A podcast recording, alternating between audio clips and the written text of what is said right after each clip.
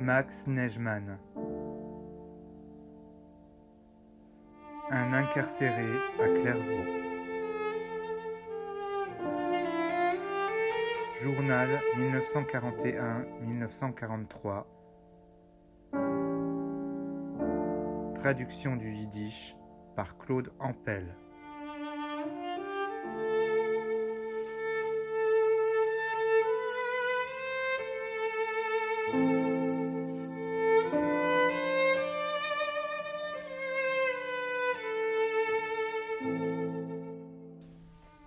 Jeudi 19 février 1942. Aujourd'hui, j'ai reçu une lettre d'Hélène et un colis de Jacob et Nadia. Hélène m'a envoyé une photo. Elle est jolie fille. Aujourd'hui, une vingtaine est allée dans la forêt. Raymond est parti aujourd'hui et je reste ici. Rien de particulier.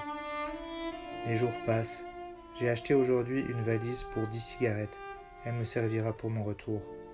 Depuis longtemps j'en attendais une et voilà que je la trouve. Heureusement que j'ai gagné pour ma journée de travail, sinon il ne me serait pas possible de l'acheter.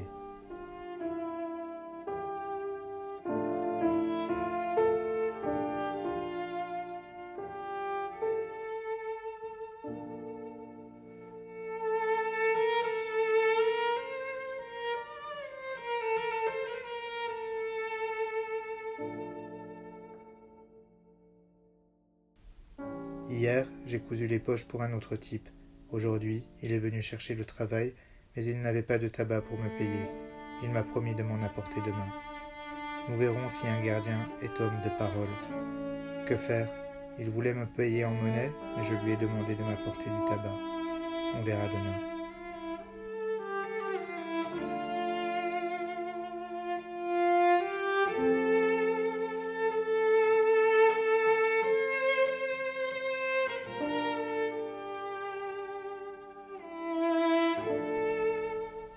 Dimanche 22 février 1942.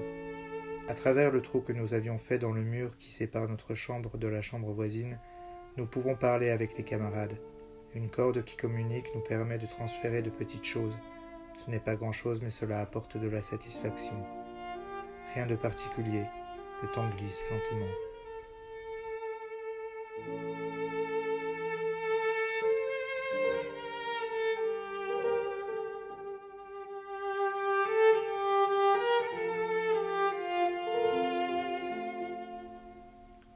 Aujourd'hui est survenu un acte qui a révolté ma conscience.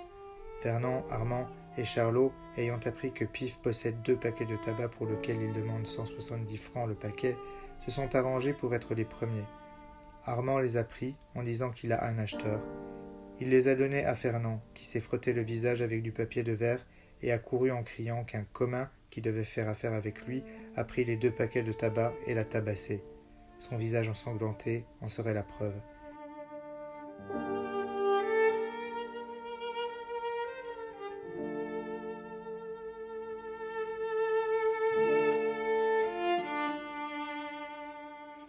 Ainsi va la vie. Armand, qui est arrivé à la prison honnête, en sortira voleur. Comme Fernand, qui est un spécialiste. Charlot est de la même branche.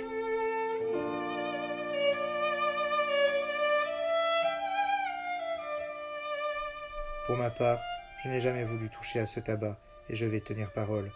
Je ne veux pas en profiter. C'est déjà bien que je la ferme.